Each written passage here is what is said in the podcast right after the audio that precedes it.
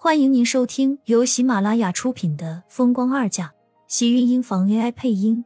欢迎订阅，期待你的点评。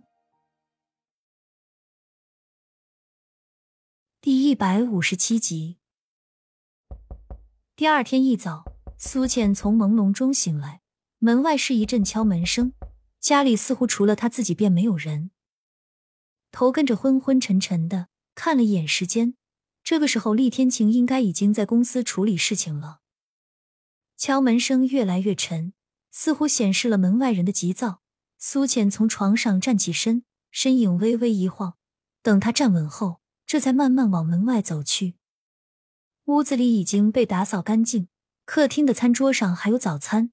他只是看了一眼，便直接走过去打开房门。屋子里的门刚刚打开，一个巴掌就甩了过来。苏倩头昏目眩，生生挨了一个巴掌后，只听到耳边是一声脆响，然后脸颊传来火辣辣疼痛。她险些栽倒在地上，脚步不稳，却正好扶住身旁的鞋柜，才让自己身体站定。抬头是季云端气势汹汹的样子，那张保养十分精致的脸上，除了贵气和雍容以外，还有的就是怒气，腾腾的怒气。为什么打我？苏浅反应过来，不禁问道：“他不打回去，因为他是厉天晴的吗？那个护他周全的男人，他怎么能还手？”垂落的手用力抓住自己的衣角，心里是沉重，也是挣扎。该对他有的尊重，他也是一样都不会少。为什么？你不知道吗？你自己是个什么样的女人，自己难道还不清楚吗？别以为天晴为你花天价销毁了那些照片，我们就不知道了。你自己做的好事，都是因为你，天晴他才会在那么重要的会议上缺席，害他被所有股东弹劾，立时今天的股票更是跌出了天际。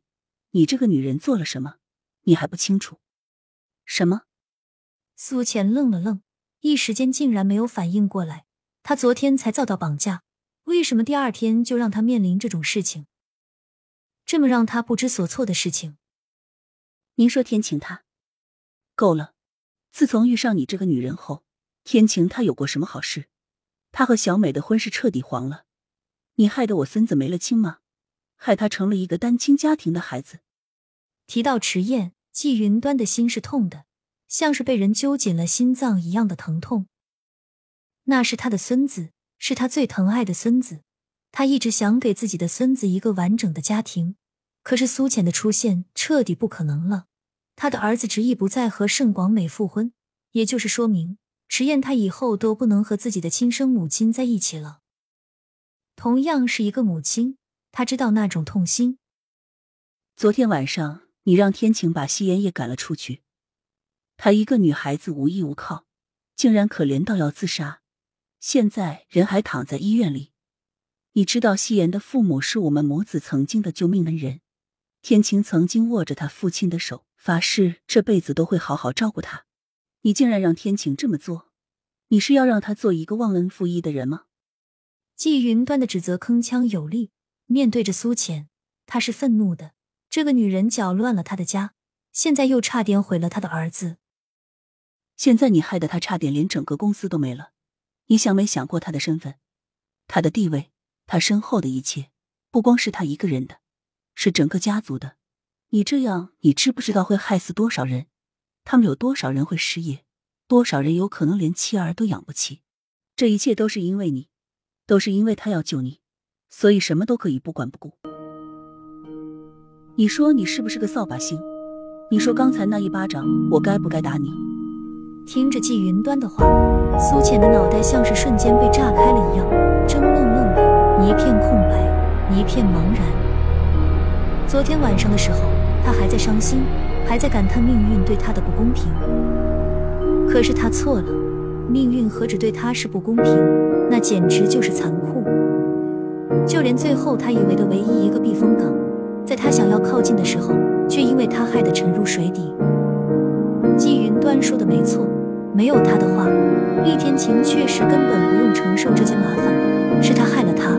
可是偏偏昨天晚上，自己还觉得是最委屈的人。原来受委屈的不止他一个人。该打您刚才该打死我。苏浅呢喃道，这话不知道是真是假，只是怔愣的有些出神。季云端气急的脸色涨红，看着苏浅失魂落魄的样子，他心中的火气并没有一点的消散。好，你知道就好，那我打你就一点都不冤枉。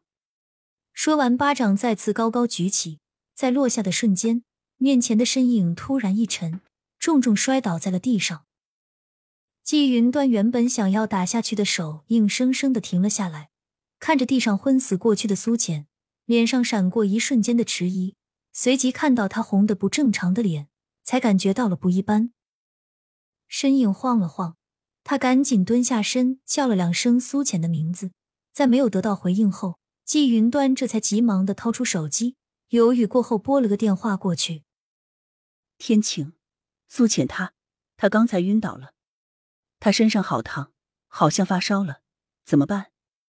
季云端摸了一把苏浅的额头，吓得赶紧缩回了手，脸色也跟着紧张起来。虽然没有那么慌乱，但握着手机的手还是不住的收紧。原本他就是瞒着厉天晴过来找苏浅的。这下好了，他儿子怕是要怕他了。虽然心里怪苏浅，可是眼下人命比什么都重要。万一苏浅出了什么状况，他心里还是有些内疚的。天晴，我先送他去医院，有情况我再和你说。电话还没有打完，季云端就有些后悔了。早知道他该直接送苏浅去医院的，不该给自己儿子打电话，这不是明摆着告诉他自己是来找苏浅麻烦的。电话那头，厉天晴的话还没有开口，季云端赶紧挂了电话，给楼下的司机打电话，带着苏浅去了医院。只是普通的感冒，没有什么大事，挂了水，等烧退了就可以回去了。听到医生这样说，季云端这才松了口气，身旁的白希言跟着，眼中满是冷漠。亲们，本集精彩内容就到这里了。下集更精彩，记得关注、点赞、收藏三连哦！爱你。